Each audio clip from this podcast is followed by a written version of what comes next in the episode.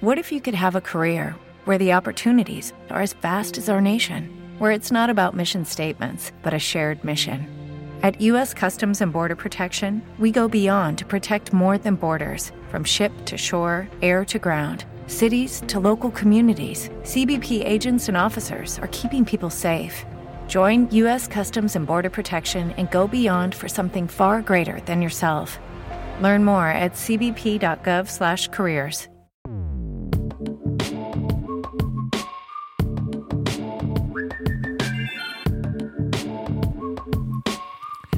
Saludos intrépidos. Este es el episodio 027 de un podcast donde tecnología, aeronáutica y astronáutica se unen para disfrute de su autor, arroba 7 y espero que también para el vuestro. Si 4 kilobytes llevaron al hombre a la luna, imaginad lo que podemos hacer nosotros y despegamos. Y despegamos en un podcast que, eh, lo voy a decir ahora, valiente, se me antoja un pelín más corto tal vez de lo que estáis acostumbrados, o al menos es la intención, al menos eh, la parte que yo hable. Luego quiero empezar a sacar todos los comentarios, todo el feedback que me habéis estado dando en las últimas semanas y darle la importancia que se merece en el, en el podcast, que es donde mejor me expreso, más allá de las redes sociales o mi ausencia de respuestas en redes sociales, eh, provocadas también por unas semanas de, mucho trabajo y, mucha carga personal también. es un podcast que voy a intentar que sea al menos un pelín diferente. Voy a intentar no ir tan rápido como siempre. Y para eso me he puesto aquí en el iPad, tranquilito, eh, pues el canal de jazz o la radio de jazz, la estación de jazz o cómo es, radio jazz, de Yamendo. Eh, con música que apenas deberíais percibir, eh, que es algo que a mí me gustaría siempre poner de fondo, así en plan un poquito más activo, pero por una parte es verdad lo que dice Emilio, que mm, muchas veces molesta más que aporta. Eso es verdad. Y luego, ah, otra cosa también es que, eh, pues, eh, los derechos de autor. Así que por eso me he puesto llamendo, ¿vale? Para estar un poquito más seguro en cuanto ponga. Y, los temas que van saliendo son los que eh, estén en su radio, en su selección de, su selección de temas, ¿vale? Así que, mm, bueno, hay un par de cositas que, quiero comentaros en este podcast y vamos allá.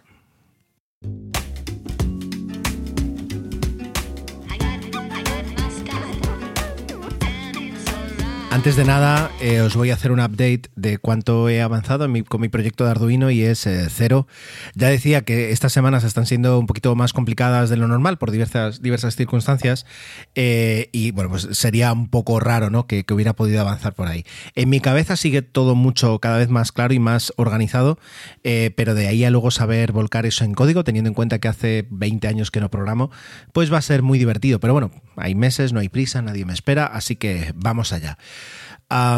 curiosamente, mi segundo Arduino ya está de camino después de que finalizaran las vacaciones que había en China y bueno, lo recibiré en algún momento. Con el uno, con el que tengo ya, pues eh, me basta y me sobra para hacer todas las pruebas que necesito de momento. Así que bueno, cuando llegue será otra plaquita eh, en una cajita, en un cajón, esperando a ser utilizada y no será la, única eh, que, que, tenga controlada, porque tengo una por ahí una que perdí. Bueno, Em, vamos allá con el tema, y esto es un por alusiones, ¿no? Es decir, me gusta mucho esa, esa, expresión. Además, eh, el teléfono de aludidos, ¿no? De esos programas del corazón y, de otro tipo de programas donde te aparecía teléfono aludidos, es en plan, si quieres contribuir, aquí llama, llama. Eh, Emilio me hizo un, in reply to, una continuación en su Emilca, en su daily del otro día, magnífico por cierto, como todos los suyos, por supuesto, no porque sea el director de Emilcar.fm, sino porque es un grandísimo podcaster. Ah, acerca del comentario que hice yo de, pues, de, saltar de Last Pass a Bitwarden, eh, de ahí pues el tema de si merecía la pena pagarlo o no, una licencia de programa o un servicio, como, como decía yo, que no merecía la pena. Bueno, eh, yo supongo que casi todos los que me escucháis habréis escuchado el Emilcar, el Emilcar Daily de, Emilio. Si no es así, pues eh, aprovechad, ¿vale? Ese es de la semana pasada y creo que es el miércoles, el jueves, creo que es el miércoles, si no voy mal. Ah, merece mucho la pena. Bueno, vamos allá. Hay un par de cosas que dice Emilio que tiene pues muchísima razón y otra en la que difiero, ¿vale? Vamos a empezar por aquellas en las que tiene razón, ¿no? Y, es en la que, bueno, lo primero, es decir, pagar por una aplicación 29 euros al año con, todo lo que te soluciona, con el uso que le das a un gestor de contraseñas, en realidad no es caro. Quiero decir, son tres meses de... No, ni, ni siquiera tres meses de Netflix. Te despistas si son dos meses de Netflix en una licencia individual de One Password, por ejemplo. Yo pensaba incluso que One Password era un poco más caro eh, porque pensaba que LastPass había igualado a, a One Password, pero no se ha ido incluso por encima, lo cual no tiene sentido. Teniendo en cuenta eso, que un poquito el estándar de la industria, al menos para los usuarios de, iOS y de MacOS, pues eh, ha sido OnePass. entonces, no es, no es para nada un, software caro que, del, que tengas que pagar, sobre todo cuando luego te, te da unos servicios adicionales, como puede ser, como decía Emilio, el de los el de avisarte cuando tus, tus credenciales han podido ser expuestas en algún tipo de brecha de seguridad o y a mí me ha parecido el más útil de todos el avisarte que ese sitio web, digamos que tú has registrado en tu gestor de contraseñas, tiene disponible la autenticación de doble factor para que la puedas poner en marcha. Eso es decir, está, está muy bien. Eh, sin embargo, hay otros servicios, como por ejemplo el propio servicio de, autenticador de, doble factor, que a mí me parece un poquito un riesgo eh, compartirlo con la, misma, con la misma aplicación de gestor de contraseñas. Es decir, si tú tienes One Password para guardar todas tus contraseñas, que es uno de los dos pasos, eh, uno de los dos factores con los que entras en un sitio, me parece que es más correcto que esos códigos de, que cambien cada 30 segundos, etcétera, etcétera, no estén en el mismo software. Porque si por algún motivo raro, porque seguro que esto está súper, hiper, mega segurizado, eh, alguien tuviera acceso a tu cuenta de One Password, ah, tendría acceso a, todo, ya podría entrar directamente. Con una sola contraseña tiene ya acceso mm, total. Yo, por ejemplo, utilizo desde hace años para, para almacenar y sincronizar los códigos de, doble, doble, factor eh. No me hacía gracia utilizar Google Authenticator, y de repente encontré Authy con la ventaja de que se permitía sincronizar. Y lo tengo sincronizado hasta en el reloj, lo cual es muy útil. Y son dos sitios diferentes, ¿no? LastPass por un lado, o Bitwarden ahora por un lado y, y por otro. Entonces, eso no me parece tan buena idea ni, ni que el servicio merezca la pena. Luego es verdad que seguramente pues empiezan a diferir entre uno y otro. Y luego llegamos al caso de que para mí Bitwarden cumple de sobra con todo lo que esperaba. No, de momento no he encontrado ninguna pega con respecto a lo que tenía con, las PAS. El servicio de pago de Bitwarden cuesta un dólar al mes, lo cual son unos 12 dólares, eh, no llega a 10 euros casi casi al año. O sea que si estoy interesado en apoyar eh, el software, pues lo puedo hacer a un precio inferior. Y, donde difiero, y, aquí llego un poquito a lo que decía Emilio, es acerca de que si hay que pagar para tener un, servicio que sea donde tienes las contraseñas, porque es decir, eh, eh, que no le falte, digamos, dinero a esta gente para, para seguir con su importante trabajo y, luego además, pues eso, es decir, el, saber que pueden mantenerlo, que pueden sacar, sus, eh, sus, actualizaciones, etcétera, etcétera. Vale, yo aquí voy a hacer un símil con las cosas que conozco, ¿no? Con, con, el tema de aerolíneas, ¿no? Y no es que me adelante del tema, sino Em, eso sería como pensar que cuando tú compras un billete en un avión y pagas más, vas a volar más seguro que el que paga menos, ¿no? Es decir, ¿cuánto te ha costado tu billete? 10 euros. Ah, yo he pagado 100. Por tanto, eh, voy a volar más seguro. Es decir, estoy manteniendo mejor a la empresa para que mi, digamos, el uso de, sus eh, productos y servicios sea mejor. Es decir, vamos a entender que, por ejemplo, Bitwarden tiene pues, un servicio gratuito muy amplio y luego tiene pues, un servicio de empresa, pero aparte un servicio pro, eh, premium, que cuesta lo que, lo que decía, unos 12 dólares al, año. Bueno, es su modelo de negocio. Quiero decir, ellos han decidido que de esta forma pueden salir a flote o pueden aumentar la cuota de usuarios tanto como la necesiten, etcétera, etcétera, etcétera. ¿Vale? Em, y yo entro por ahí, es decir, no estoy haciendo trampas, no estoy hackeando, no estoy utilizando en aquellos tiempos, ¿no? Es decir, de bajarte un, generador de keys, eh, no, no, estoy haciendo nada raro, sino que me acojo a uno de los planes disponibles que ellos tienen. ¿Hay algún problema? Ninguno. si algún día lo necesito o quiero o sacan alguna funcionalidad de pago que me merece la pena, ¡pum! Doy el salto y ya está. Pero es un modelo de negocio. Y ellos habrán hecho sus, cuentas y habrán hecho su plan de, negocio en donde merece la pena por un motivo, ya digo, por captar usuarios o por otro para buscar rentabilidad o para conseguir pues más inversión. De, yo qué sé, es decir, ahí no voy a entrar, pero si ellos me lo ofrecen, no, entiendo por qué es, eh, va en detrimento de la calidad de la empresa o de la calidad del producto. Luego alguien puede decir, bueno, pero mm, quiero decir, ¿cuántas empresas empiezan así? Les confías tus, tus, no digo tus contraseñas, a veces son tus horas, ¿no? Es decir, tus horas de, de desempaquetar tus cajas, de colocar tus necesidades, de ordenar, de hacerte con la aplicación, de autoformarte, y una vez ya estás acostumbrado al uso de esa aplicación, de repente, ¡pum! Mm, os contamos muy contentos que nos vamos a fusionar con la empresa fulanita y que dejamos de existir, pero que todo genial para nosotros, pues hemos llevado una pasta, vosotros ya no tantos. es verdad que a veces pasa, y a lo mejor alguien puede pensar que eh, con las empresas que ofrecen planes gratuitos puede pasar más, pero eh, el Internet está lleno de, sitios web caídos, de empresas de pago, donde tú normalmente soltabas ahí tus cuotas mensuales o habías comprado tu licencia, lo que fuera y de repente dejan de existir. Recuerdo todavía, Emilio, un, podcast muy, mm, muy recordado por mí, porque todavía me acuerdo, en el que hablaba de los diferentes servicios para almacenar fotos que él tenía conectado con el Mac, con no sé cuánto, y, todo eso fue muriendo para quedar los cuatro que quedan ahora. Y sin embargo eran de pago, pero no llegaron a, a, vivir. Entonces, la supervivencia o no de Bitwarden Em, no depende tanto de, que yo le pague ahora, sino de que ellos hayan establecido un modelo de negocio acorde con las necesidades. A las PAS, pues se ve que no le salían las cuentas y por eso ha cerrado eh, la, la, funcionalidad de los usuarios gratuitos. Que recuerdo, ojo, no es que ya no puedas sincronizar entre dispositivos. Con LastPass lo que dejas de hacer es dejar de sincronizar entre tipos de dispositivos. Si yo tengo seis teléfonos móviles, puedo tener LastPass sincronizado entre los seis teléfonos móviles, pero no me va a funcionar con ningún, no se va a sincronizar con ningún eh, equipo de sobremesa o ordenador portátil donde yo quiera luego seguir utilizando LastPass. Y viceversa. Si lo utilizo en desktop, cuando me vaya a mobile no va a funcionar. ¿Qué es lo que ocurre con las tablets? Si tienen su propia línea aparte o están consideradas dispositivos móviles, no lo sé, la verdad, tampoco me, tampoco me interesa demasiado. Vale, pues ellos habrán decidido que no les salían las cuentas y que se van al, 100% pago.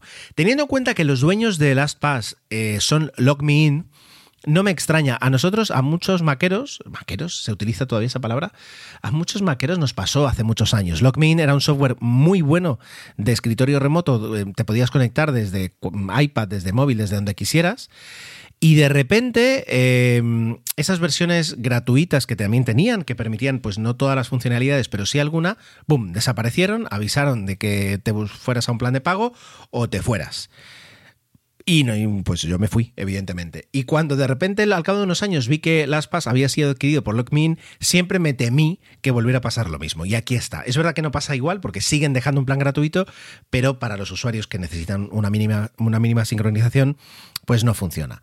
Entonces, bueno, eh, ahí queda. Por eso eh, volviendo al argumento inicial, no me parece que eh, el hecho de pagar por una herramienta garantice más que no pagar por una herramienta.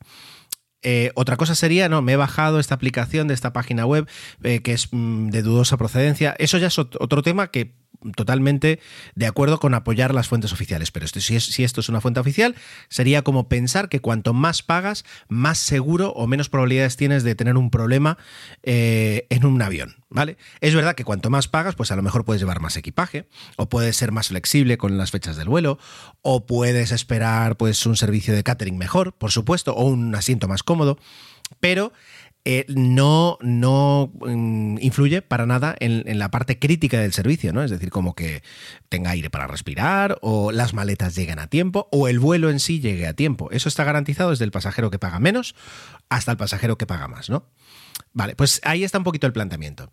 Mientras pensaban cómo responder, justamente hace un par de días salió una noticia, bueno, hace un par, creo que fue el jueves de la semana pasada, que eh, un investigador alemán había hecho ahí sus pinitos, había estado ahí haciendo, eh, metiendo un poquito el cuchillo por, por todo y había, se había dado cuenta que las PAS tiene hasta siete trackers, traqueadores eh, no declarados, porque no, están en ningún sitio, nadie te dice, oye, vas a tener aquí tres, siete, siete traqueadores, que de alguna forma rastrean tu actividad eh, online. Teniendo en cuenta que el, gestor de contraseñas estás firmado y estás firmado por todos sitios, me parece algo muy gordo.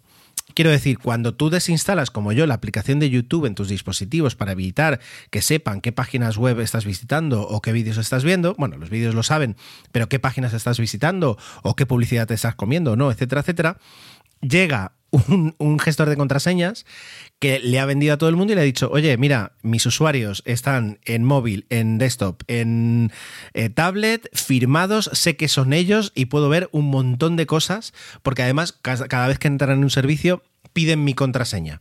Por tanto, piden la contraseña. Por tanto, sé cuántas veces se firman en cada sitio, etcétera, etcétera, etcétera, etcétera. Eh, es muy gordo que de repente aparezcan de trackers en un servicio justamente cuando pasa a ser gratuito a ser de pago. En, esa investigación, en cuanto a gestores de contraseñas, había dos que salían limpios. Uno era eh, OnePassword, justamente, y el otro era KeePass, que KeePass es todo un proyecto en código abierto que para usuarios de Mac o iOS no es el más cómodo. Puedes hacerlo funcionar, pero no es el más cómodo. Bitwarden, curiosamente, aparecía como con dos traqueadores. Y mm, rastreadores, traqueadores, como, como, lo queráis llamar. Rastreadores sería lo más, lo más eh, correcto. Y entonces yo enseguida fui a ver si ellos en redes sociales o en su página web hablaban del tema y en un principio pensé que no, porque no vi ninguna publicación al respecto. Sin embargo, lo que sí ha hecho la gente de Bitwarden ha sido contestar a todas las personas que en Twitter le han hecho una pregunta y le han dicho, oye, ¿y esto qué es? ¿Y esto qué es? ¿Y esto qué es? Y básicamente lo que ellos eh, contestan, y digamos igual a todo el mundo, es, primero, que los dos rastreadores, uno en iOS y dos en Google, eh, que ese rastreador eh, básicamente es Firebase, que por lo que estaba viendo no lo controlaba Firebase. Es todo un SDK, una plataforma de desarrollo que tiene Google para utilizar la, nube de Google y para permitir la sincronización entre dispositivos utilizando la, nube de Google. Y luego lo que dicen es que también se utiliza para vigilar un poquito los crash reports cuando la aplicación se cuelga, cuando deja de funcionar. Que básicamente es eso, pero que no tienen más allá. Y que además si te bajas la aplicación para Android desde F-Droid, que es un repositorio de, aplicaciones en código abierto, que esa, aplicación ya directamente no tiene ningún rastreador. Bueno, eh, quiero decir, no, voy a hacer juicios de si me fío o no me fío, porque no tengo ni idea de quién está detrás de esta empresa, por tanto, podemos asumir lo peor y o lo mejor. el hecho de que ofrezcan una aplicación libre de ningún rastreador en, en un en un repositorio como F-Droid eh, me parece interesante, por tanto entiendo que no hay un interés legítimo, aunque también saben que van a ser cuatro gatos los que se descarguen eh, Bitwarden desde F-Droid, y el hecho de que pues confirmen que sí que lo hay y que, mm, y que se trata de Firebase y que no se utiliza más allá de los mm, usos que podemos empezar, eh, bueno, esperar de una aplicación y no para vender información o para al menos recopilar esa información, bueno, me parece suficientemente convincente como para seguir usándolos de momento, la verdad. LastPass, por el contrario, ha salido diciendo que, bueno, que, a ver, que sí, que, tienen rastreadores, pero que la gente puede entrar en opciones avanzado privacidad y desactivarlos y sin ningún problema. Eh, y yo, yo, que todavía tengo por aquí las PAS, no entré a comprobarlo, porque, pero alguien hizo esa ruta de ir a ajustes, tú, tum, tum, y lo que te encuentras no es un aviso de desactiva aquí para poder eh, eliminar los, rastradores o, que tu uso sea más privado, etcétera, etcétera, sino que básicamente lo que te dice es que si quieres compartir tus datos con la empresa para mejorar sus servicios. Y puedes decir que sí o puedes decir que no. Pero vender a siete rastreadores como, como una opción en la de ayúdanos a mejorar, ostras, es muy duro éticamente. Eh, de alguna forma poner ahí ese texto para, para, luego traducirlo en encender o apagar eh, lo que estás encendiendo o apagando. Así que, bueno, más motivos para, para dejar las paz. Yo creo que no han tenido una muy buena semana, no se esperaban esta noticia junto con el cambio de política, aunque entiendo que la habrán pensado bien y les compensará de alguna forma. Yo no lo sé, no, no voy a entrar ahí. Así que, bueno, eh, esos son los motivos que tengo para, para, responder a Emilio en un podcast que la verdad es que me interesó mucho y el cual, como siempre, le agradezco mucho que me mencione porque se nota, se nota cuando, cuando Emilio me menciona, las descargas del podcast enseguida se incrementan y eso es, siempre una buena señal porque a lo mejor a alguien le interesa este podcast y luego se queda. Así que muchísimas gracias y si este es el primer podcast de Intrépidos que escuchas, eh, pues bienvenido, por supuesto.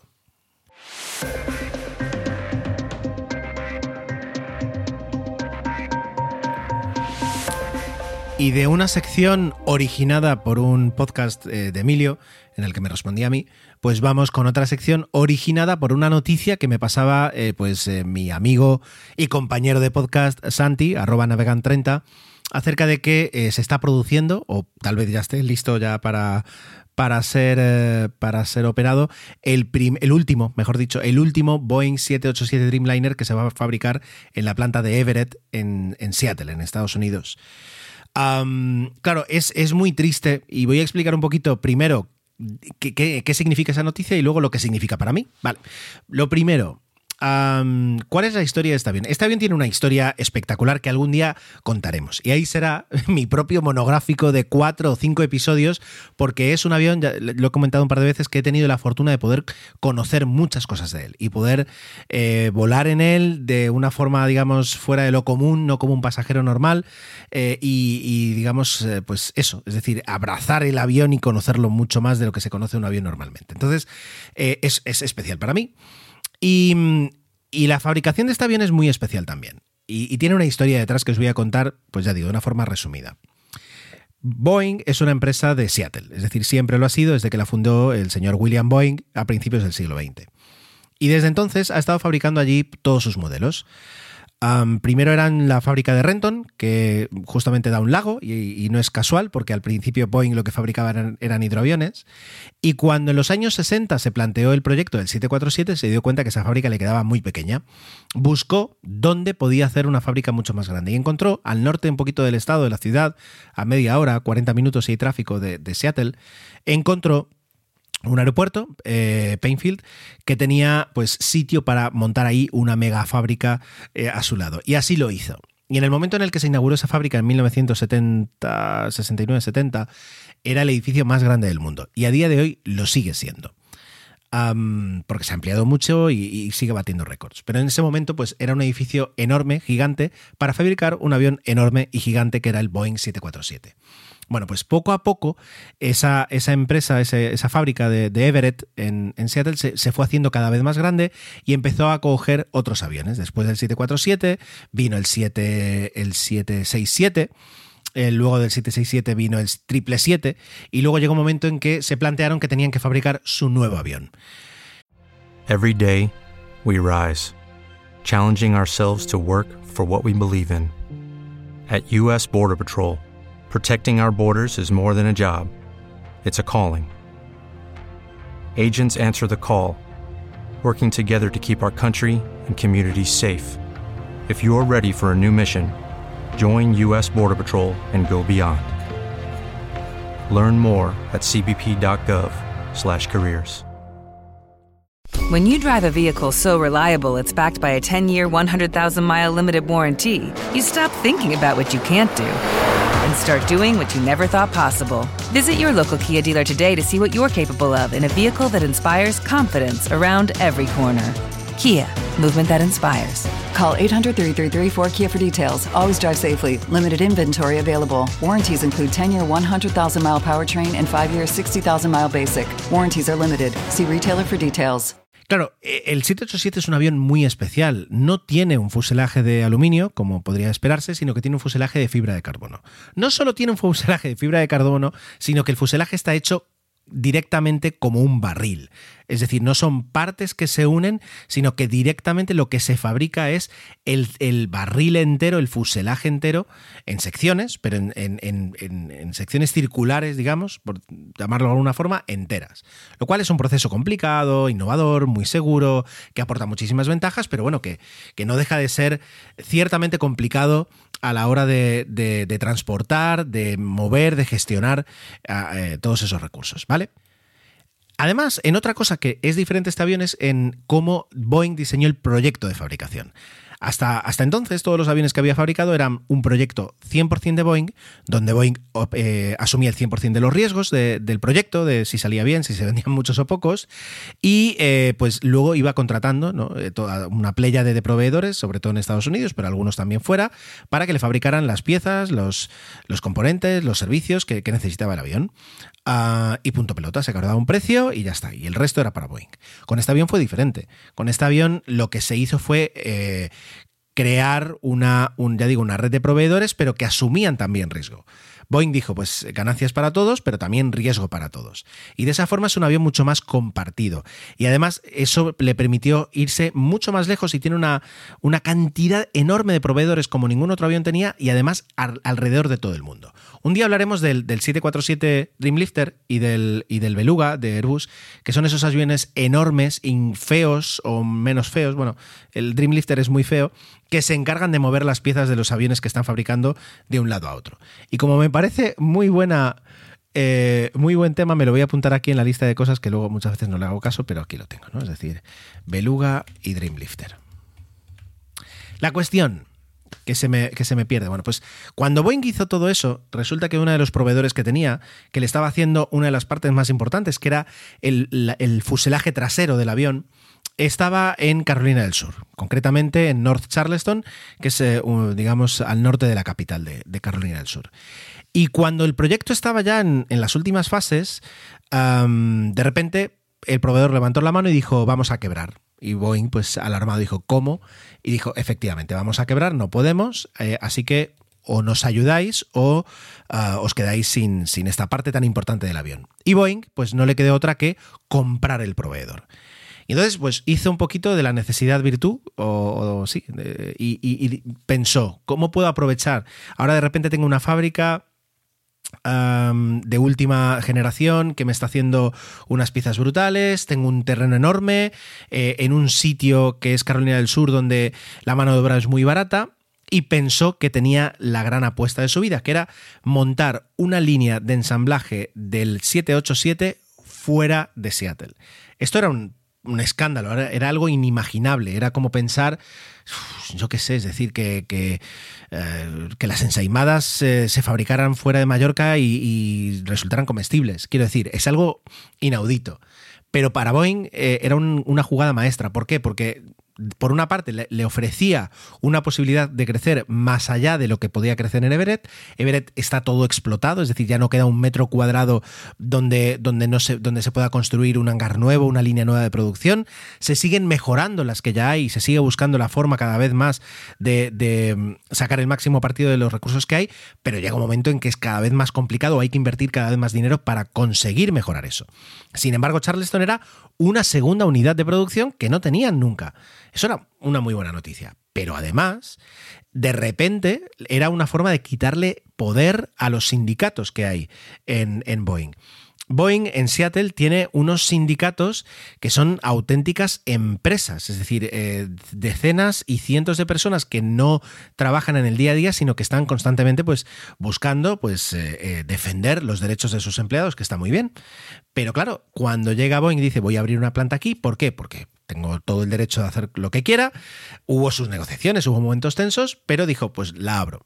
Y a, la gente de Carolina del Sur les dijo, mira, una de las condiciones para montar aquí mi segunda línea eh, del 787 es que no se sindique nadie, que no haya sindicatos. En Estados Unidos este tipo de cosas se pueden hacer. Y eh, aquí creo que en España al menos no se puede. Y eh, para allá que fue. Y entonces montaron una segunda línea de, ensamblaje del 787. Claro, la ventaja era que había una de las piezas, una de las partes más importantes, que no había que mover en avión, sino que simplemente se pasaba de un hangar a otro. Y al principio, pues no era una línea tan buena en cuanto a calidad y en cuanto a cantidad de bienes producidos como la que tenía Everett. Pero bueno, fueron años de trabajo y pues de 2000, creo que se puso en marcha en 2014 o 2013, hasta 2020, por ejemplo, pues prácticamente habían igualado, tanto en una cosa, tanto en calidad como en cantidad, a los aviones que se producían en Everett. Bueno, ¿qué ocurre? Pues ocurre la pandemia y de repente, pues vender aviones se, ha convertido en una misión casi imposible para los grandes fabricantes. Boeing además tenía un problema y es que hasta, hasta el inicio de la pandemia, el 787 era el avión de doble, pasillo, el avión grande, que tenía un ratio de fabricación más alto, jamás. Se estaban fabricando, creo, si ahora estoy hablando así de memoria, pero entre 12 y 14 aviones al mes. Que eso es una auténtica burrada, es una auténtica burrada. Em, pero se, vendían, es decir, los ponías ahí en la pista y al cabo de unos días se los llevaba el cliente. Así que genial. Pero claro, con el inicio de la pandemia todo eso se para en golpe, porque de hecho nadie quiere ni, coger los aviones que ya están fabricados. y entonces, ¿qué es lo que haces? Tienes dos líneas de producción ah, que están produciendo un avión que nadie, nadie quiere y tienes que bajar el número de aviones producidos. Lo más económico y lo que tiene más sentido es cerrar una de las dos líneas. Pero claro, si cierras la de Carolina del Sur, tienes dos problemas. El primero, has hecho una inversión brutal que todavía no has amortizado al 100%. Eh, que deja de tener sentido porque tienes una fábrica de aviones donde se deja de fabricar aviones. Mientras que si cierras la de Everett, pues eh, allí se siguen produciendo aviones, se sigue produciendo el 777, el nuevo 777 se va a seguir produciendo, eh, los 747 que quedan por hacer se siguen haciendo allí y em, los 767 tanqueros para el ejército de Estados Unidos se siguen fabricando allí también. Por tanto, no es tan crítico, puedes reabsorber a la gente en otras líneas de producción y bueno, más o menos vas a conseguir sacar el tipo. El segundo problema es que el 787 se vende en tres sabores, el 8, el 9 y el 10. El 8 es el más corto, el 9 es, digamos, tiene el tamaño perfecto, y si alguien quiere más pasajeros a costa de poder volar menos kilómetros, tienes el 10. El 10 significa que tienes una parte, un fuselaje trasero tan grande que no cabe en ningún sitio. Y por tanto, no lo puedes llevar a Seattle para que lo terminen de ensamblar y te entreguen el avión. Consecuencia, el Boeing 787-10 solo se puede producir en Carolina del Sur. Y eso ha sido la clave para que Boeing haya decidido mantener la cadena de montaje de Carolina del Sur. El hecho de que tiene muchos barra 10, muchos guion, guion 10 por entregar, que si cierra Carolina del Sur, pierde a esos clientes y no se lo puede permitir. Por tanto, ha cerrado la cadena de montaje del Boeing 787 en Seattle. Ya está. Es decir, ellos esperan, dicen que bueno, pues que para cuando esto se recupere, pues que siempre se podrá abrir. Pero vamos a ver qué es lo que ocurre, porque si siguen mejorando la cadena de, Carolina del Sur, pues a lo mejor para cuando haya que subir el ritmo, pues se puede montar. Y a lo mejor hasta dentro de 10 años no necesitas llegar a un momento en el que, en el que tengas que abrir una segunda línea de montaje. El futuro, el futuro ahora mismo es demasiado incierto como para poder hacer un pronóstico a varios años vista. Lo cierto es que el último avión que es para All Nippon Airways, va a salir ya, o si no ha salido ya, de la cadena de montaje de Seattle. Y pues se pierde un. se cierra un capítulo de la historia de Everett, de la historia de los aviones que se han fabricado allí, aunque el 787 siga viviendo y se siga fabricando. Claro, yo he tenido una de las cosas que, que, más he disfrutado en mi vida y que más agradecido puedo estar a mi trabajo ha sido la oportunidad de estar tanto en la planta de, de Everett como en la planta de Carolina del Sur. Y eh, ver la línea de montaje del 787 en las dos fábricas es una de las experiencias más, wow, impresionantes de mi vida. Em, la forma en la que se fabrican, la forma en la que se ensamblan, la, filosofía con la que está hecho y con la que se eh, monta ese avión es espectacular. Y, Everett es un sitio tan, tan, eh, ¿cómo se dice?, tan importante para la vida de muchas personas que incluso tienen beneficios de millones de dólares Boeing cada año de las visitas que se hacen a la planta. La planta tiene un pequeño recorrido turístico eh, que termina en un balcón desde el cual puedes disfrutar del ensamblaje eh, de, todos los aviones, porque ahí lo ves todo en ese balcón, y tú pagas por ir ahí. Es decir, tienes que llegar hasta Everett, que no es sencillo, o sea, no quiero decir, no, no está a la vuelta de la esquina de Seattle, tienes que mm, pagar tu entrada y hay un grupo donde, grupos guiados, donde te explican varias cosas y luego te dejan un ratito disfrutar en la terraza.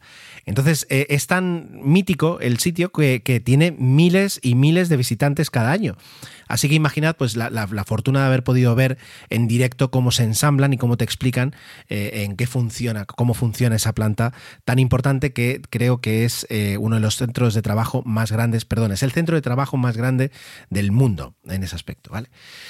bueno, el 787 sigue teniendo vida, sigue teniendo futuro, en este caso en Carolina del Sur, y que también es una fábrica impresionante, eh, que algún día pues podemos hablar con, con más tiempo. De momento os dejo esta. With lucky landslots, you can get lucky just about anywhere. Dearly beloved, we are gathered here today to. Has anyone seen the bride and groom?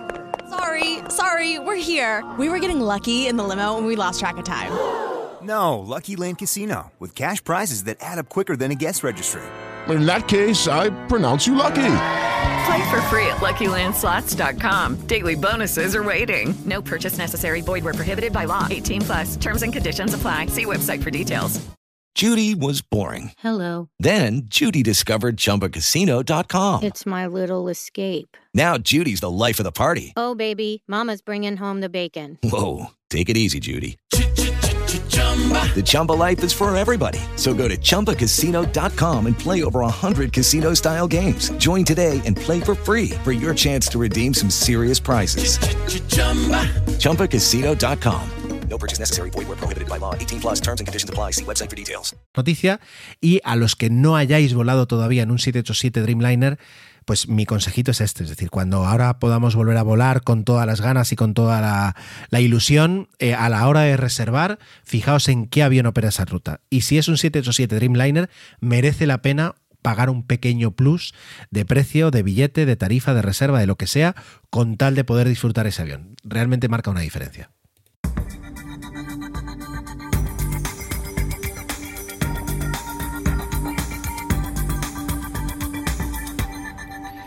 He hecho una pequeña parada eh, en el podcast pues para hidratarme y he visto que de momento pues el, el, el mood, ¿no? el ánimo con el que empezaba el podcast se ha ido diluyendo. Cada vez me he ido acelerando más, he ido bajando la música que tenía de fondo y he vuelto a mis andadas. Entonces, bueno, he hecho un reset.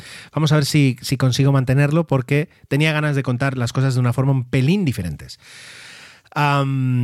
Por otra parte, la actualidad ha intentado interponerse en la elección que yo tenía de tema para, para la parte de astronáutica, pero me voy, a, me voy a mantener firme. Os cuento de qué quiero hablar la semana, la semana que viene, no, la siguiente, que será cuando no esté Santi.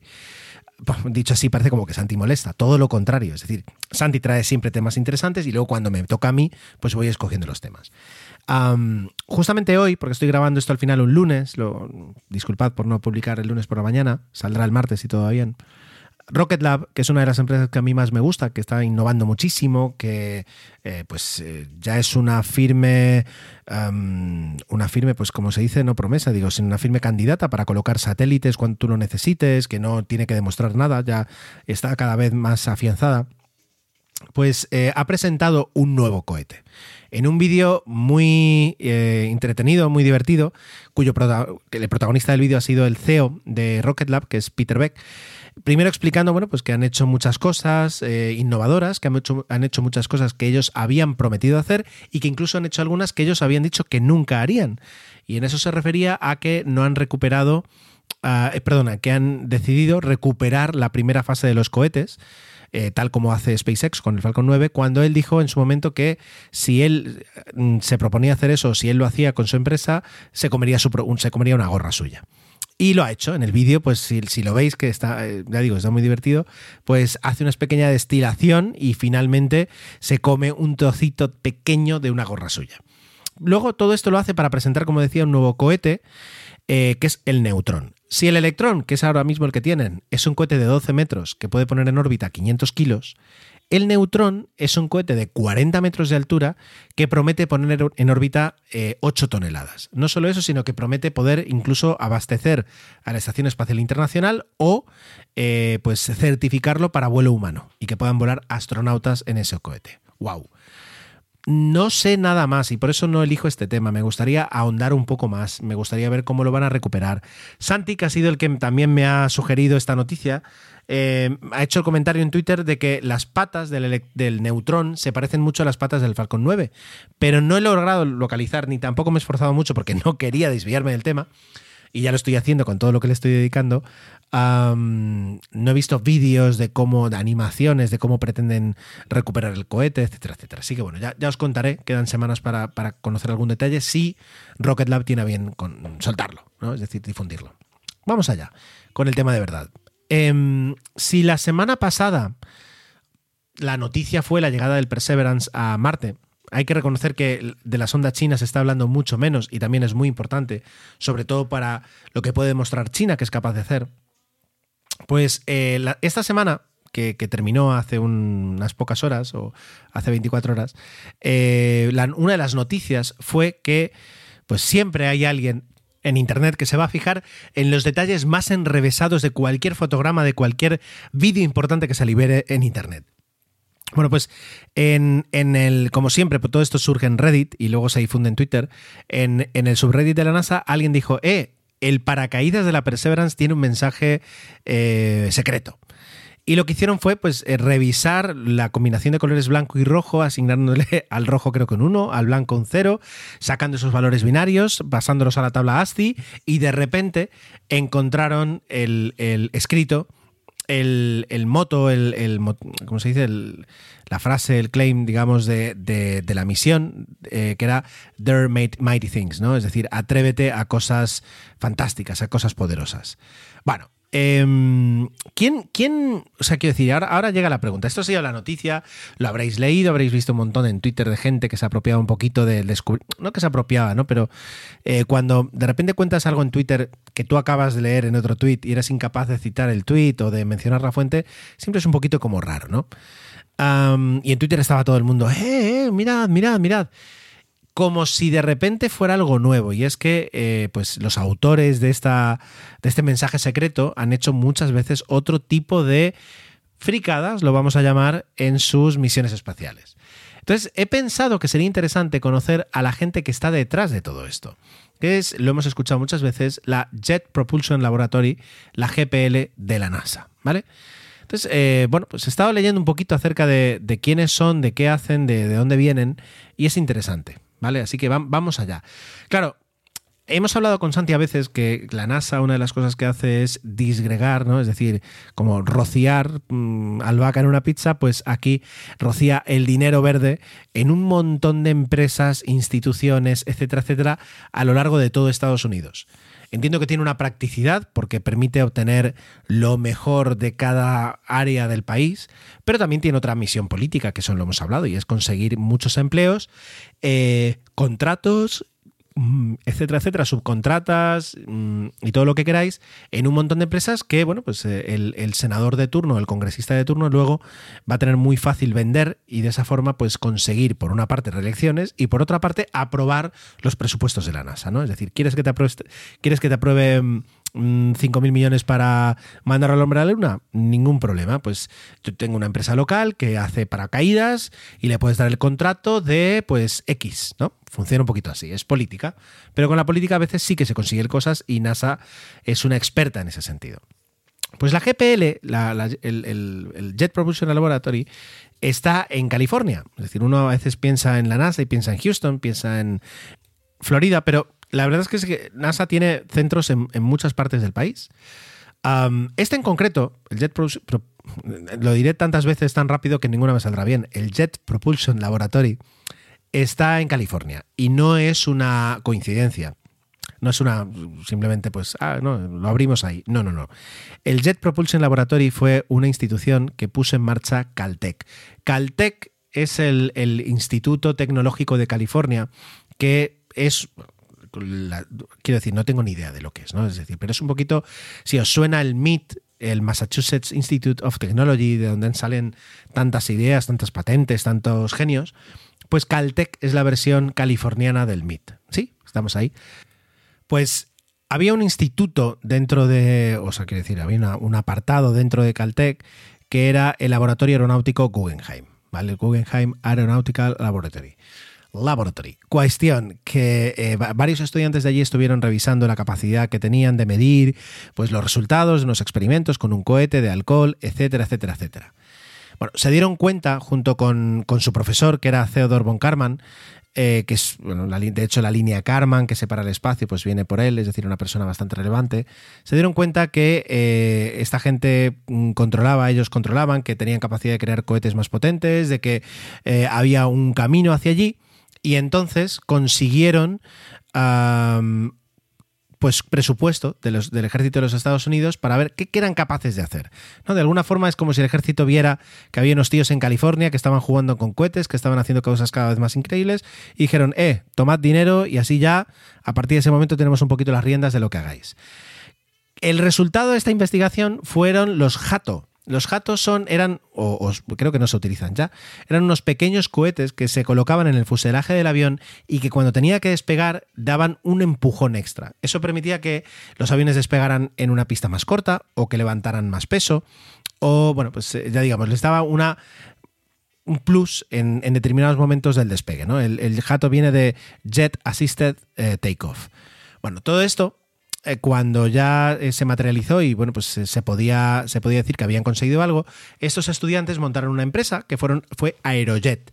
Y es una empresa que todavía hoy existe con un montón de fusiones de por medio. Ahora es Aerojet Rocketdyne dentro del Pratt Whitney. Quiero decir, es un conglomerado ya pero que sigue fabricando motores de, cohetes a día de hoy. Y entonces, eh, pues eh, dado que ya tenían pues un grupo de personas que habían contratado a su vez a un montón de estudiantes que salían también del Caltech, decidieron montar el Jet Propulsion Laboratory en el año 43.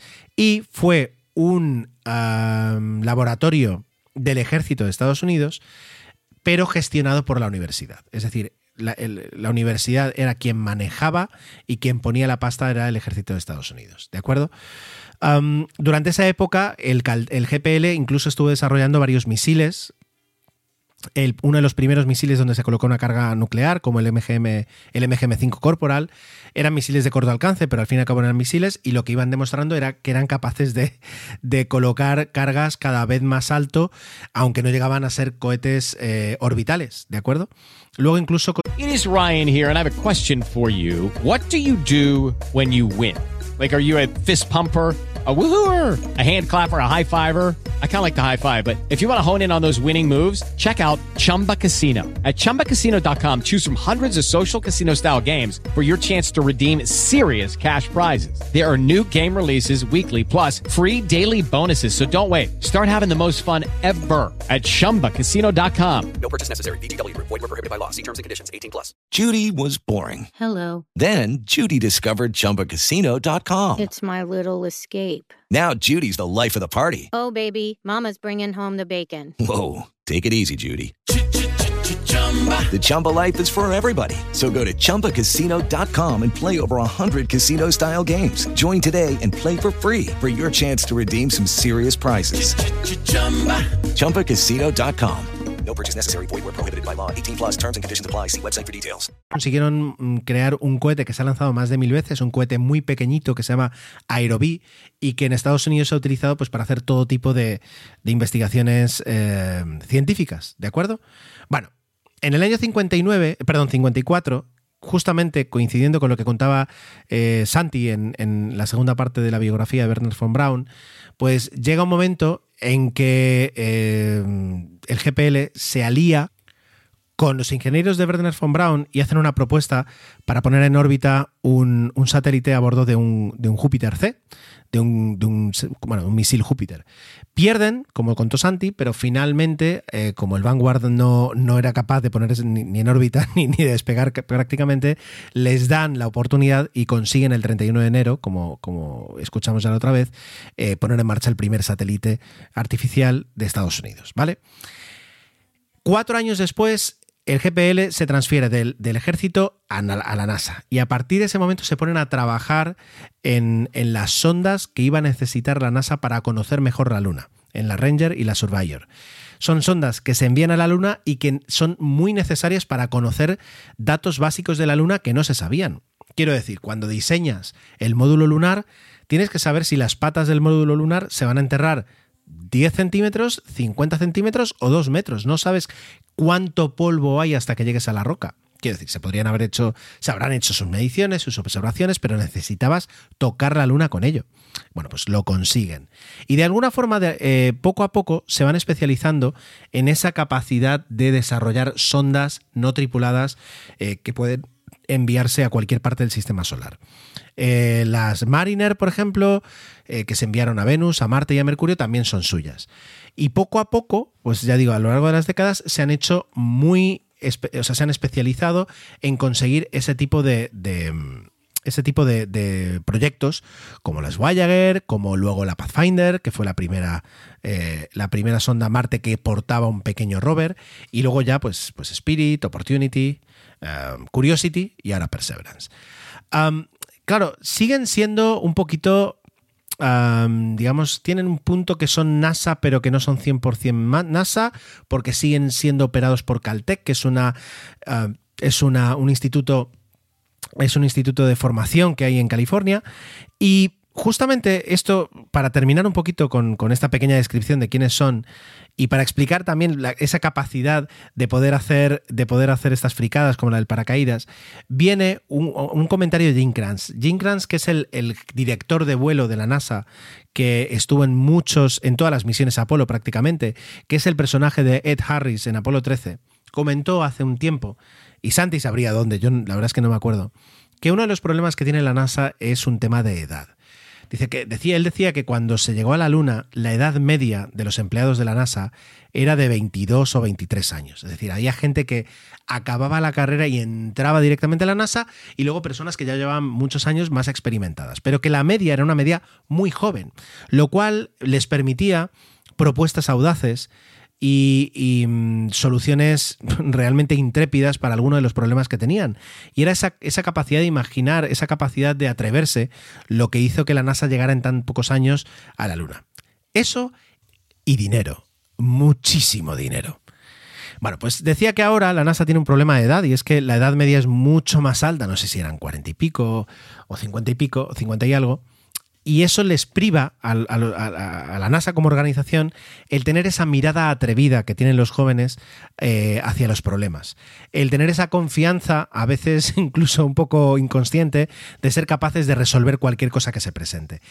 Y hace falta ¿no? esa mentalidad, esa sangre fresca para poder poner en marcha según qué tipo de proyectos. Claro, el Caltech, que eh, lo que hace es entregar, sacar, digamos, eh, decenas y decenas de ingenieros cada año al mercado laboral, eh, al gestionar el GPL es una, es una forma de, tener pues eh, esa sangre fresca y el atreverse a hacer cosas que, de otra forma no se podría hacer. A nosotros a veces nos fascina que yo que sé, que Rocket Lab pues ponga en órbita un cohete que tiene un, un gnomo de jardín pues eh, pegado para recaudar fondos, o que SpaceX a veces de repente tenga algún tipo de fricadas, como yo que sé, el nombre de sus naves o cosas así. Quiero decir, nos sorprende que tengan esa, esa frescura. Y el GPL también la tiene. De hecho, el, el, Perseverance lleva más de un código oculto, ya lo han comentado. Luego, aparte, tiene otro tipo de curiosidades que no tienen una practicidad, pero que están ahí pues para despertar un poquito esa pasión que, tanto despiertan los jóvenes. Y em, es esa sangre fresca. Si os fijáis, hay una diferencia brutal entre eh, los programas de vuelo no tripulados de la NASA, que están más, gestionados por la, por la por GPL, que luego el programa de mm, vuelo humano. Es verdad que, claro, si la Perseverance hubiera estrellado en Marte, pues todos hubiéramos dicho qué lástima y al cabo de un par de días nos hubiéramos no olvidado, pero pasado página. Sin embargo, si eh, alguna misión tripulada de la NASA tiene un resultado catastrófico, pues es algo que les va a pesar durante el resto de su vida. Tal vez eso haga que no se tomen tan, no voy a decir a la ligera, pero de forma tan innovadora o disruptiva, eh, según qué tipo de, ligerezas en las misiones, ¿no? Es decir, como por ejemplo colocar un dibujo de todas las ondas marcianas que han, que han de todos los rovers marcianos, como tiene Perseverance, cosas así, ¿no? Es decir, son, hay una pequeña diferencia. Pero bueno, ahí está. Es decir, si entráis en la página de Wikipedia, donde yo he sacado la información, como, pues como es más fácil y habitual, veréis que están en, en, un pequeño valle, que es una cantidad de edificios, son 8.000 personas trabajando ahí, y están en, ¿dónde estaba? En Pasadena, eh, en la ciudad de La Cañada Flintridge. Así que bueno, pues eh, si tenéis pensado mm, visitar California en el próximo año, aparte de Mountain View, aparte de Menlo Park o de Cupertino, haceros un hueco y podéis eh, descubrir a la gente que ha creado eh, cosas tan increíbles como Curiosity o Perseverance.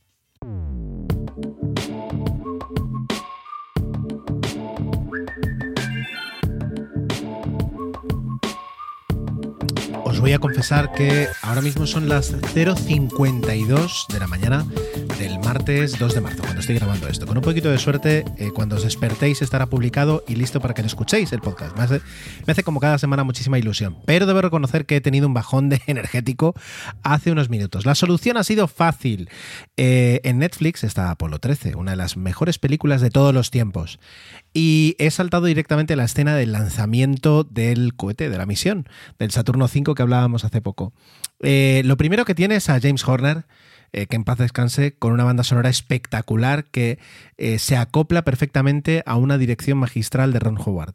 Y lo segundo que tenemos es a Tom Hanks. Eh, y Tom Hanks, encima vestido de astronauta, pues a quién, a quién no levanta pasiones. Entonces, bueno, pues ya tengo la, energía necesaria, creo, para poder afrontar esta, esta parte que me, gusta tanto, pero que a veces dejo un poquito aparcada y, está fatal. Así que venga, vamos.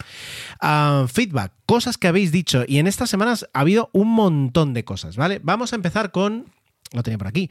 Un comentario que eh, dejó Gorka Docio en eh, emilcar.fm donde podéis encontrar todos los medios de contacto del programa, además de los otros fantásticos podcasts de la red. Eso siempre lo digo al final, pero esta vez me adelanto. Bueno, comentaba pues que le interesaba, eh, que consideraba interesante la reflexión sobre los gestores de contraseña, que él no utilizaba ninguno hasta que se pasó a iOS y ahora utiliza el propio de Apple, eh, pero no es multiplataforma. Y ese es evidentemente uno de los problemas. Es decir, Apple te dice, mm, abrázame, pero no abraces a nadie más. Ah, luego habla, dice, entre One Password y Bitwarden, Bitwarden, ¿cuál te parece que funciona mejor en multiplataforma? Me interesa Windows barra Firefox para usarlo en el trabajo. Gracias. Vale, yo te voy a decir que no conozco One Password apenas. Lo utilicé hace muchos años, pero eh, mi opinión no, no, debería servirte. A Bitwarden me, me, parece que la extensión que tiene para navegadores, y, he utilizado ya la de Safari y la de Brave, está muy bien. Está mejor que la de LastPass. Por tanto, en cuanto a extensiones, me parece que es, un, es una extensión muy sólida y que el uso es bueno. No te hace ese autorrellenado constante uh, que te podía hacer LastPass, por ejemplo, pero cuando haces clic en la contraseña y le dices, oye, autorrelléname esto, funciona, cosa que las PAS me fallaba un montón. Así que en ese aspecto me parece que es muy completo. Ahora bien, y Emilio aquí eh, podría decírtelo, One Password es un poquito como el campeón, o al menos me da la sensación, entre Dashlane y One Password se llevan un poquito siempre ahí la palma, ¿no? Entonces, um, depende, depende también de lo que te quieras gastar. ¿no? Es decir, Bitwarden te va a salir más barato que One Password. Y luego, por último, pues Windows Firefox, no, no, te puedo decir, porque desde hace meses no toco un ordenador con Windows. Antes en el trabajo de vez en cuando sí, pero ahora desde que no voy a la oficina pues, y utilizo el mío, pues estoy en la plataforma Mac. Yo te diría que. Eh, es que tampoco, es que, ¿qué te voy a decir? Que pruebes uno, que muevas todas contra, las contraseñas de uno a otro y luego, si no te convences, saltes a un tercero. No lo sé, no lo sé. Yo creo que ahí Emilio te lo puede comentar mejor. Él te tiraría a lo mejor más para One Password, yo para Bitwarden. ¿Qué opináis los demás? ¿Le podemos dar algún tipo de información o de mm, perspectiva a Gorka?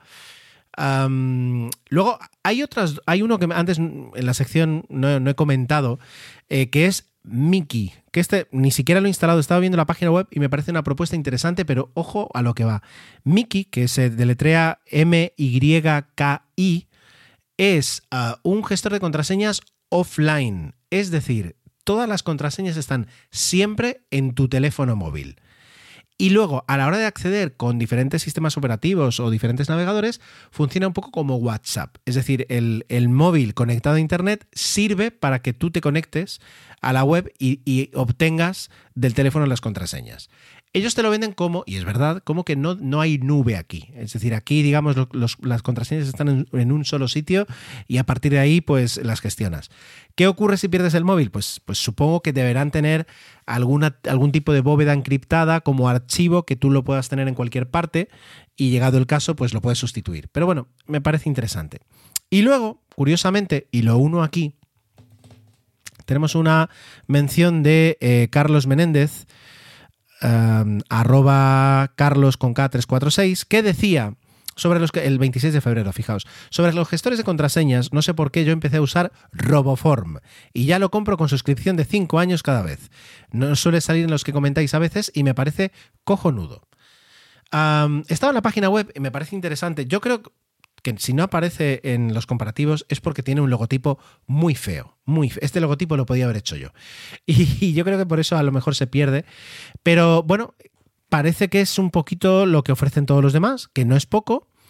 Tiene una versión gratuita, pero la versión gratuita no se sincroniza entre todos los dispositivos, por tanto yo la, la desecharía. La versión de pago, pues eh, me hace una cosa muy rara y es que, mm, Carlos, ¿cuánto cuesta? Porque yo le doy a comprar y me dice, ¿no tienes una cuenta de Roboform? Compra una ahora. Aquí ya está. Un año, 23 dólares. Cinco años, 100 dólares. Y tres años, que queda por en medio, 64 dólares. Bueno, en la línea, en la línea de lo que, de lo que ofrecen los demás y a lo mejor pues con una buena calidad. Así que bueno, ahí hay otro, otra, posible, otra posible salida. Venga, más cosas. Un comentario muy interesante eh, un tuit que me mandaba eh, David Villa, arroba de Villa Cortés, eh, que, era una broma de, alguien que había, con Legos, había recreado esa foto del, del carenado del motor, tiene un nombre que no es carenado, la nacelle, ah, tiene, tiene, un nombre que no es carenado, que es justo el borde, el borde, digamos, delantero del motor del, del avión de United encima de, una persona o encima de varias piezas caídas en una puerta de un hogar. Y entonces esta cuenta de aviación, eh, que es eh, Breaking Aviation News, decía eh, el, el, kit de Lego del United 328. Entonces David añadía, me lo, me lo pido para el Día del Padre. Oye, pues es verdad, y además el Día del Padre cae ya en breve. Luego, eh, un comentario, un tuit muy, muy, muy generoso de Milcar FM, de arroba Milcar FM, en el que decía que, bueno, pues que el podcast de esta semana, el anterior, era un buen podcast. Y decía Juan, arroba Quetzal, guion bajo, él no lo sabe, refiriéndose a mí, pero debería hacer tres podcasts en lugar de uno. Claro, a ver, eh, ojalá, Ojalá, porque quiero decir, poder, me puedo llegar a enrollar. Es verdad que a veces preparar el podcast de una forma mínimamente decente para poder presentaros una información me lleva un tiempo que hace que, a veces me propongo grabar, esto para que lo sepáis, me propongo grabar el viernes, digo, venga, me grabo y empiezo a leer información, abro 20, 20 pestañas, lo que hacemos todos un poquito cuando nos preparamos algo, y para cuando ya tengo las cosas claras en la cabeza, son las 11 y cuarto de la noche y ya no tengo, ya no tengo más, más energía para grabar. Y termino grabando el domingo, que aunque no tengo más energía, eh, sí o sí tiene que salir. Y, aquí estamos a lunes, no os cuento nada más, ¿vale? Venga, Luego, otro, otro comentario de Carlos. Y en este caso voy a reconocer que, que no, no termino de entenderlo, porque Carlos hace mención de un, de un tuit de Aerosurance en el que habla de un accidente que hubo en 1989 donde un 747 en pleno vuelo abrió la puerta de, de bodega y eso provocó que se arrancara parte del fuselaje y salieran nueve pasajeros despedidos. Fijaos que eso es algo que que ahora mismo si sucediera el día de mañana, eh, yo creo que estaría todo el mundo horrorizado, pediría que todos estos aviones tienen que dejar de volar, que se tiene que hacer una investigación.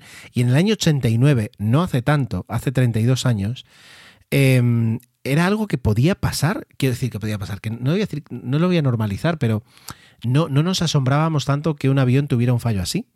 Entonces, bueno, pues es, evidentemente se mejoró todo lo que se tenía que mejorar. No he investigado más el accidente. Eh, y Carlos lo que lo dice es, dice, este lo oí en Intrépidos y no me sonaba, pensaba que yo lo confundía con el 737 descapotable de Hawái. Claro, no recuerdo haber hablado de este accidente. Sí es verdad que me llamó la atención hace poco un 757 de DHL o de una compañía que opera para DHL que justo después de despegar se abrió la puerta de bodega, en este caso la de bodega superior, y el avión, un 7, o sea, el avión consiguió y los pilotos consiguieron dar la vuelta, aterrizar y quedarse tan, no tan panchos, pero eh, sin que le pasara nada. Y todo el mundo se preguntaba, asombrado, esa puerta cómo pudo soportar los vientos de, de, de la velocidad del avión. Cuando, y leí por ahí, con 15 o 20 kilómetros por hora, ya dicen que hay que cerrar esa puerta. Eh, el procedimiento dice, no dejes la puerta abierta si hay un viento superior a pues eso, a 20, 30 kilómetros por hora porque podría sufrir daños. Bueno, esta estuvo como a 350 kilómetros por hora y aguantó en su sitio. Claro, de no haber aguantado podía haber pasado un poco como en este accidente del año 89, es decir, que, que arrancas una parte del fuselaje y a partir de ahí conseguir gobernar el avión y aterrizarlo es, vamos, mm, casi un, milagro. Pues yo no recuerdo haber hablado de este accidente, pero vamos, eh, a veces eh, la, las energías son tan bajas que puede que haya otro yo que se pone a los mandos del podcast cuando yo no me entero. Venga, continuamos. Arroba Trífero, que no Trifero, Trífero, comentaba que, es muy, que era muy interesante el último podcast y qué tal la, la serie de la BBC Space Race que comentaba Santi. No la he visto yo, así que eh, me lo voy a apuntar. O Santi, que escucha todos los podcasts, seguro que para el próximo nos trae aquí una pequeña review de Space Race. La pregunta es, ¿y luego dónde la podemos ver? Continuamos. Eh, Osbel Naranjo, arroba OsbelNR, eh, simplemente me decía, ¿qué crees? Y enlazaba una noticia, o mejor dicho, una nota de prensa de Ultrasafe Nuclear Technologies. Es, es, interesante. Si vas, si vas a hacer un, uh, un uh, motor eh, que tiene componentes de nucleares con radiación nuclear, eh, me parece fantástico elegir como nombre Ultra Safe Nuclear Technologies. Tal vez sea el mejor nombre que puedes elegir, porque allá donde vas te llevas el Ultra Safe. Bueno, pues eh, ha entregado a la NASA, esta empresa, un diseño de un motor que utiliza con uranio uh, enriquecido, o sea, uranio, no, uranio, sí, enriquecido, encapsulado en, en, en, un envoltorio cerámico que dice que bueno pues que tiene una duración perdón que tiene una, una, resistencia brutal y que por tanto pues es muy seguro manejarlo etcétera etcétera. La si no he leído mal si he entendido bien la nota de prensa es, es curioso. Lo que dicen es que lo que la, la, parte, digamos, nuclear eh, se utiliza calentando, es decir, tienes esa, esas píldoras eh, nucleares muy calientes y entonces cuando pasas el combustible, pues se produce un, una, una, expansión de ese combustible y consigues ahí el, el, impulso para el motor. Claro, de ser así, habría que ver pues qué tipo de eficiencia consigues con el combustible, qué combustible sería, porque en, no sé, no he leído, o al menos no he entendido cuál es teniendo en cuenta que será un tipo de combustible pues más uh, convencional, no, será nuclear, no vas a estar tirando ahí polvo atómico, polvo radioactivo por donde vayas, pero claro, te ahorras las turbobombas, te ahorras un montón de peso, de complicaciones y ganas en eficiencia. Claro, está destinado para, para misiones más allá, es decir, no, no poner en órbita satélites, sino misiones eh, a, a Marte, a la Luna o al espacio profundo. Ah, interesante, ¿no? Es decir, puede, puede que funcione, puede que no. Luego, Santi mismo eh, recomendaba aquí, mira, esto lo podemos guardar para cuando hagamos ahí un 00 y, hagamos un repaso de, contenido aero, aeroespacial en, en, el cine y la televisión. ¿no? Eh, Shataka sacaba las 11 mejores, los 11 mejores documentales, series y películas que puedes ver ya sobre eh, pues el espacio. Luego, también, el 21 de febrero, Santi, que está siempre atento, hace 39 años, comentaba aquí Transponder 1200, se realizó el primer vuelo del Boeing 757 es un avión, es que es un avión que todo el mundo al que le preguntas, gente que lleva muchos años en la aviación y le dices, oye, tu avión preferido, y siempre escuchas el 757. Era, era no sé, era como un, un todoterreno de los aviones. Venga, luego tenemos a Alfonso Sánchez, eh, arroba Afonso-S, que dice que para seguir los paquetes, ya que utilizo Telegram, me recomienda eh, arroba mi tracking bot. O sea, sí lo que ocurre es que yo ahora mismo tengo un problema con Telegram que tengo que aprender a resolver y es que Telegram se ha convertido en un cajón desastre de todo tipo de funcionalidades, mensajes de personas, de empresas, grupos, canales, bots y, y no sé, no sé muy bien cómo gestionar. Es decir, yo veo una notificación y no sé, no sé si es un amigo que me escribe o un bot que me salta una actualización que no me interesa y que no me acordaba que no, no lo tenía silenciado. Entonces, eh, tengo que solucionar ahí el problema que tengo con Telegram, o al menos mi gestión de Telegram, mejor dicho. Y luego, además, eh, para mí, por ejemplo, ahora lo voy a hacer aquí mientras hablo con vosotros, entrar en AliExpress o en Amazon, ir a mis, mis pedidos y darle seguimiento es un poco como, como un, pequeño proceso en el que espero, ¿no? Mientras lo voy haciendo, que, que salte aquí los datos y que haya alguna actualización. Entonces, eh, ir a un bot que yo puedo consultar tranquilamente 5, 10, 15 veces al día para que me diga que no hay novedad, creo que me podría llegar a frustrar. Si grabo con la página web, como es un proceso más largo, entro menos. Y entonces eh, me frustro, me. Ok, round 2. Name something that's not boring. Laundry? Ooh, a book club. Computer solitaire, huh? Ah, oh, sorry, we were looking for Chumba Casino. That's right. ChumbaCasino.com has over 100 casino style games. Join today and play for free for your chance to redeem some serious prizes.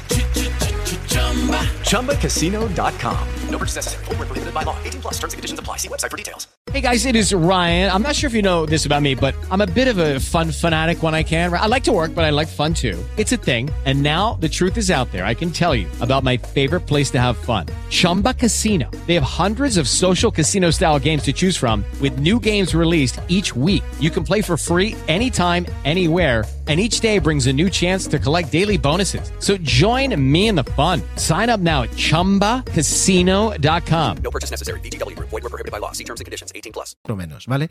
Aquí, por ejemplo, el Arduino Mega que me tiene que llegar. Venga, track order. Venga, muéstramelo. vamos a ver por dónde está. Es verdad que, ya digo, cuando me llegó el kit de Arduino, el tracking fue muy bueno. Pues mira, aquí está mm, Delivering Shipment Ready for Dispatch. Ni ha salido de China.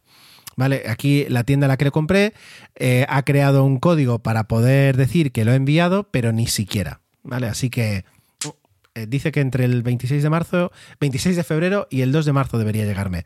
Pues fíjate, estamos a 2 de marzo y ni siquiera ha salido de China, ¿vale? Tenía que haber comprado en la otra tienda eh, que funcionaba muchísimo mejor. Así que las 5 estrellas ya no se la van a llegar. por suerte, ya digo, no tengo la más mínima prisa, ¿vale? Venga, continuamos que hay más. Santi también me comentaba, oye, voy a tener que pedirle a Santi que me traiga todas estas recomendaciones y hagamos una sección propia.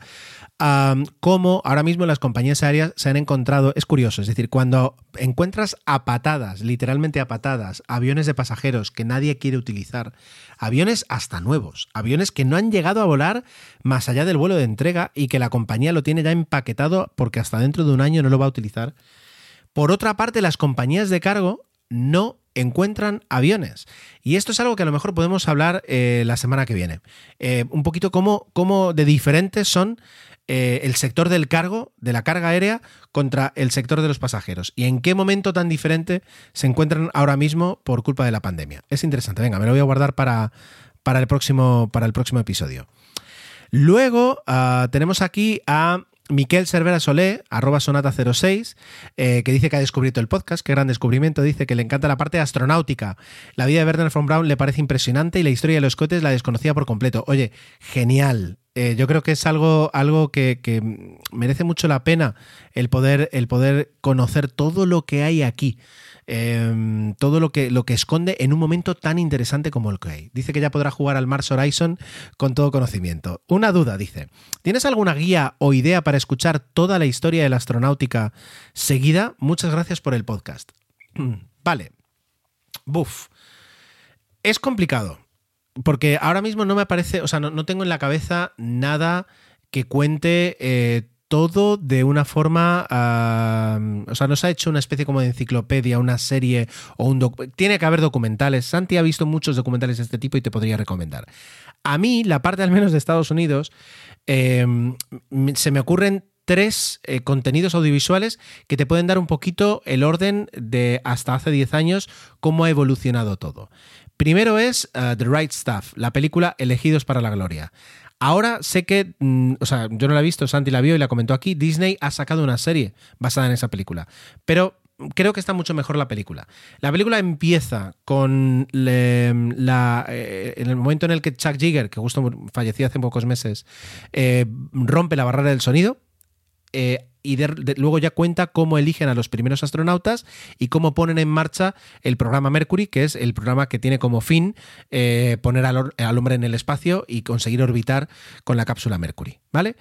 Luego saltamos, nos saltamos las, el programa Gemini, que es un programa muy eh, denostado porque se habla muy poco de él y fue muy importante. Y luego tienes en HBO la serie de la Tierra a la Luna, que no es un documental, es una serie de ficción, pero que te cuenta con una precisión muy buena todo lo que sucede en el programa espacial Apolo, ¿vale?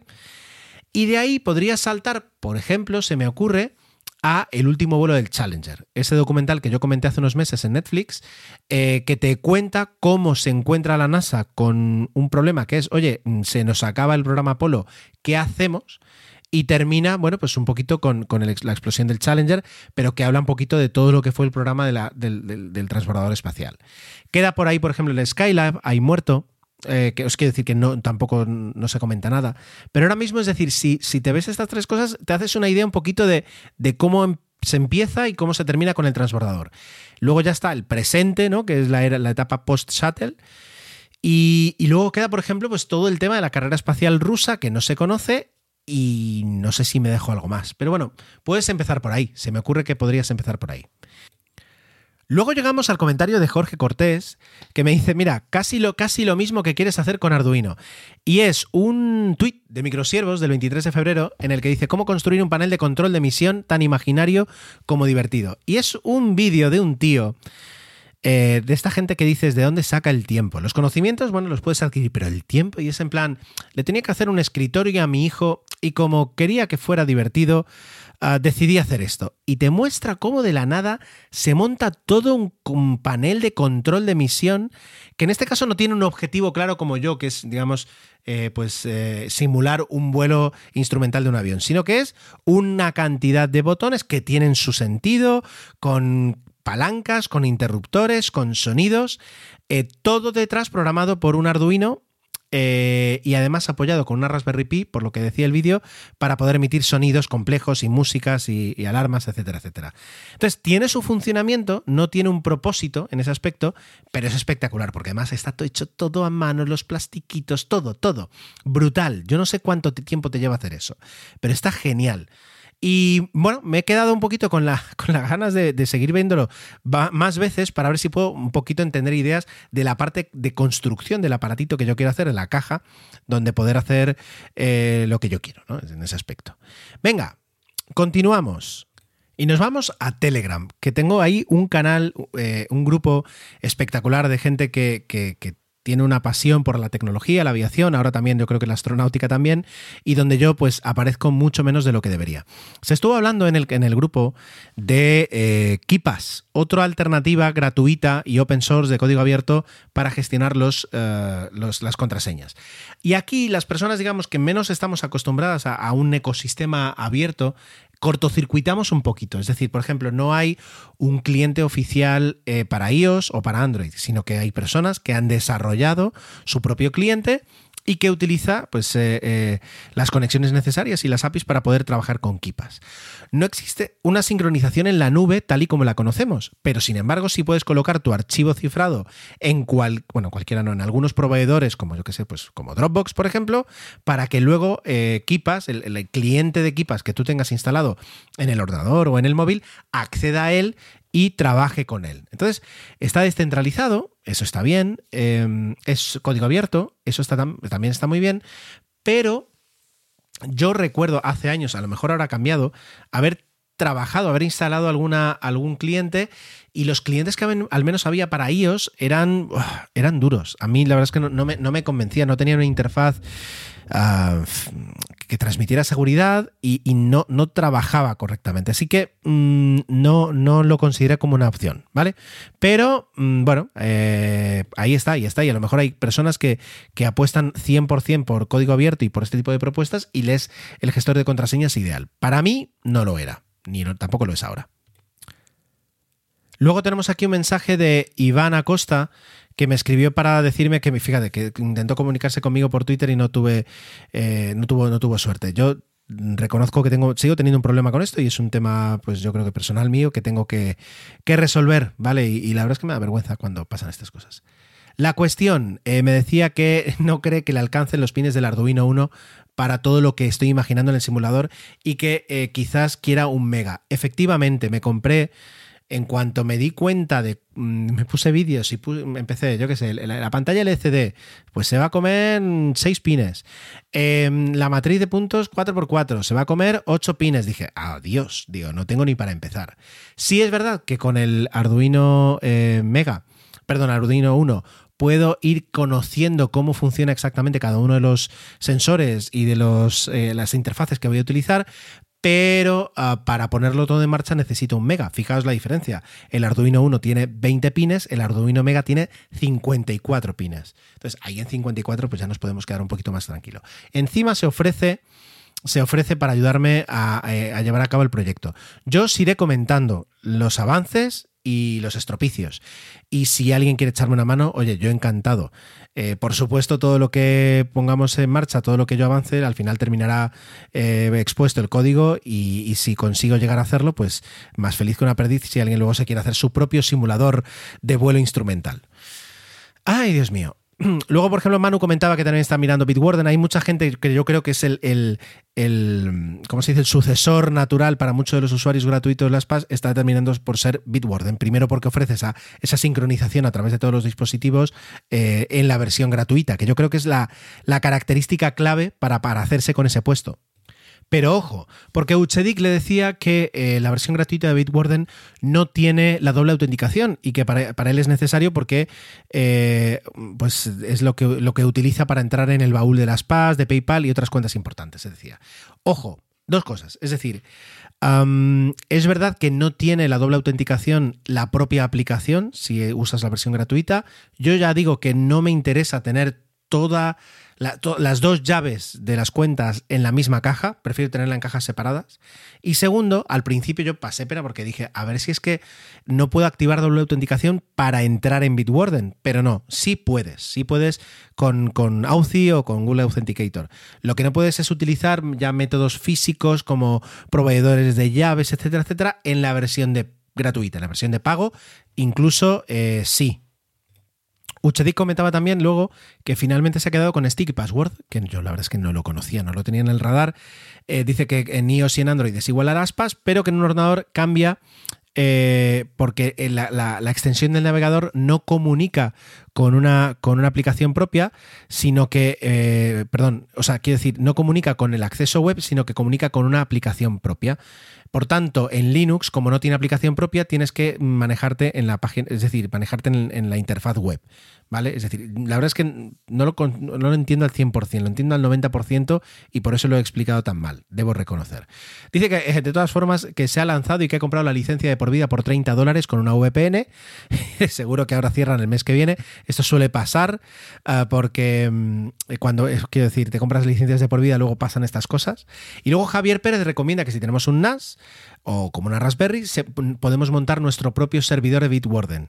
Dice que va muy bien y es multiplataforma. La verdad es que eh, no tengo tiempo ahora mismo, pero la idea de poder montar mi propio servidor para gestionar las contraseñas con Bitwarden, oye, eh, me, está, me está llamando mucho la atención. Lo que quiero ver es, es decir, qué tipo de funcionalidades o, qué gano con respecto a tenerlo alojado con, con, Bitwarden. Además de que yo me lo guiso, yo me lo como y lo tengo yo pues eh, en mi casa con mayor privacidad, no sé si hay alguna funcionalidad que pueda. Tengo que leerlo, la verdad es que no, no tengo. Luego aquí hay varias personas como Cocox o Uchedik o Kurkuman que hablan, em, hablan justamente de mi tracking bot, del bot para hacer, los, para hacer los seguimientos. Dice que funciona muy bien, mantiene actualizado. Ya digo, al final lo terminaré usando, pero fijaos, si es que tengo un montón de cosas que no atiendo en Telegram y, esto sería una de ellas.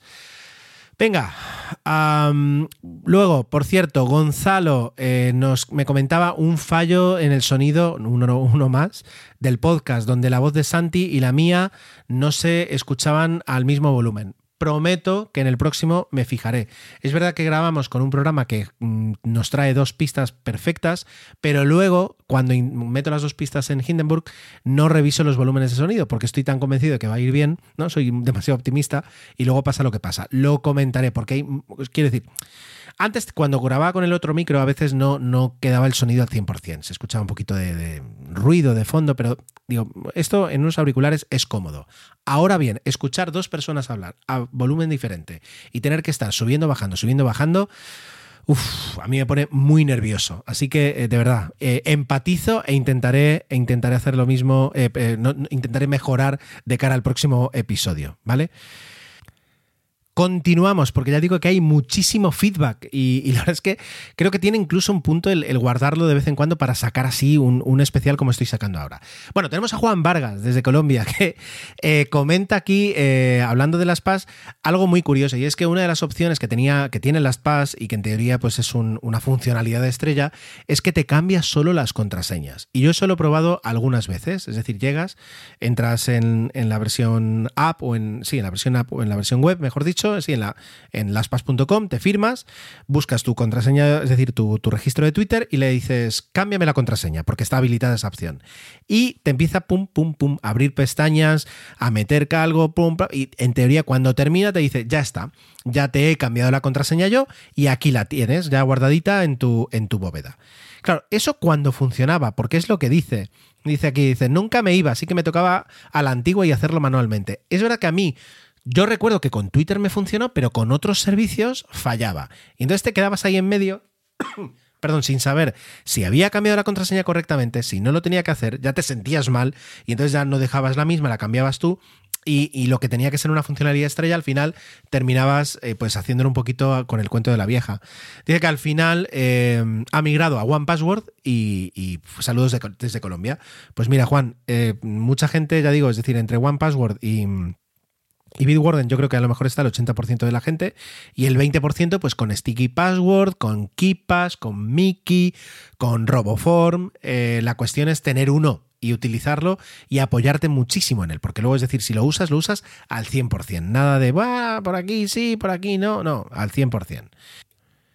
Gorka Tellería me comenta algo muy curioso. Yo no tengo Google CarPlay, porque no tengo todavía un coche tan moderno, pero él dice que me, lleva escuchando desde que empezó con Intrépidos y em, en CarPlay, y con la aplicación de Google Podcast, eh, aparece el logotipo de, tecnologistas de mi antiguo podcast cuando uh, pues escucha mi podcast, en lugar de salir el fantástico, el fantástico logotipo que, que, me hizo Emilcar.fm.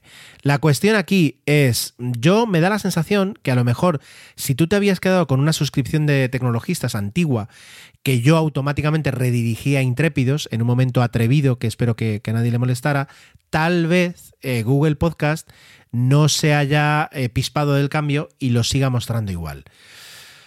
O tal vez Google pues falle en esto. ¿Cómo lo solucionaría? Tampoco es grave, ¿no? Pero además me gustaba mucho el podcast de el, logotipo de tecnologistas. Lo tengo aquí. Mi mujer me lo hizo, me lo hizo en un marquito y lo tengo aquí colgado en la pared.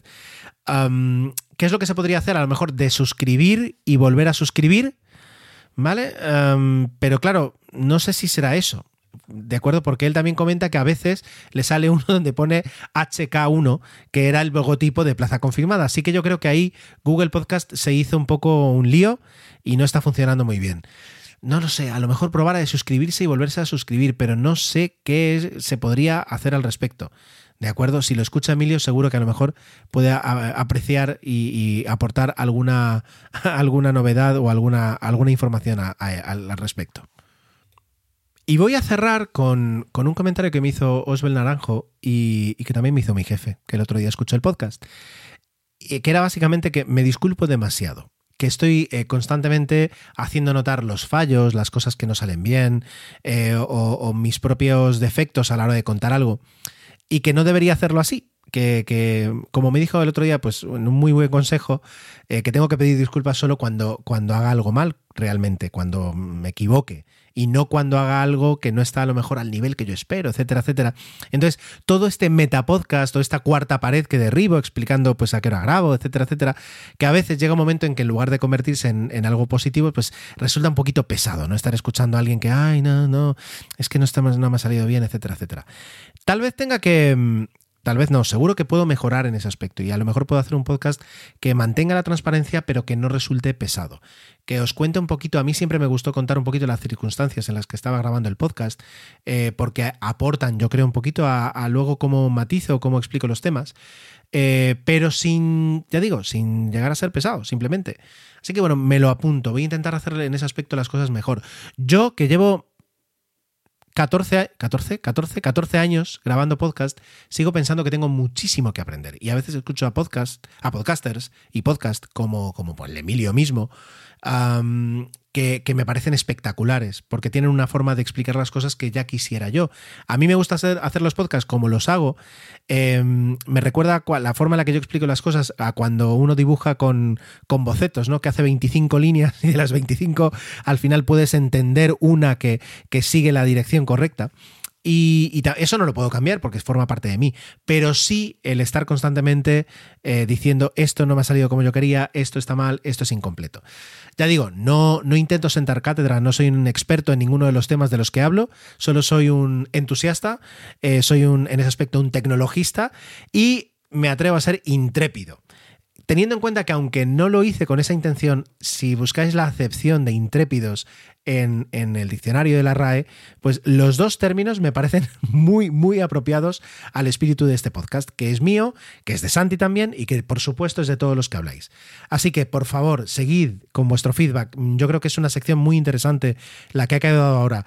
Si queréis enviar mensajes de voz, lo podemos, o sea, quiero decir, lo podéis hacer a través de la aplicación de Twitter, que ya podéis enviarme un mensaje público de voz, o si queréis enviarme un archivo como se hacía la vieja usanza. Podemos abrir ahí un WhatsApp para que me enviéis vuestros comentarios. De hecho, cuando ahora pongamos en marcha, que le queda cada vez menos a 00, quiero contar con muchos comentarios en audio vuestros. Y, y hacerlo un poquito más de todos, sin que llegue a ser pesado. Y eso yo creo que lo podemos, lo podemos gestionar y agilizar todos. Puede ser interesante el conocer un poquito las opiniones de los demás.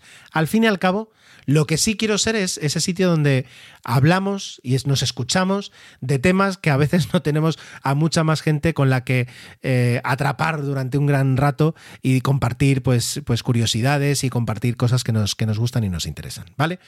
Dicho esto, ya para terminar, Gracias. Esto es todo esta semana y muchas, muchas gracias por el tiempo que le dedicáis a escuchar este episodio, a escribir los comentarios, a enviarme los mensajes privados en Twitter, a las menciones, los enlaces, a todo. De verdad, muchísimas gracias.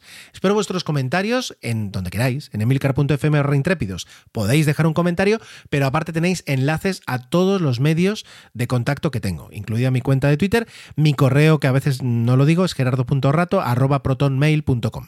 ¿vale? Además, en emilcar.fm aprovechad un ratito para escuchar alguno de los podcasts de mis compañeros que son muy, muy interesantes. La verdad es que, por ejemplo, yo estoy muy enganchado y, se publica poco Plug and Drive de Paco Culebras porque aunque no tengo coche eléctrico, ya quisiera y mientras tanto, pues tengo un podcast sobre coches eléctricos. ¿Qué os parece? Así que nada más, yo me despido hasta la semana que viene.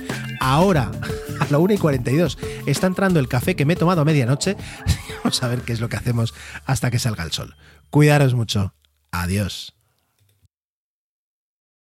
O'Reilly Auto Parts puede ayudarte a encontrar un taller mecánico cerca de ti. Para más información, llama a tu tienda O'Reilly Auto Parts o visita oreillyauto.com.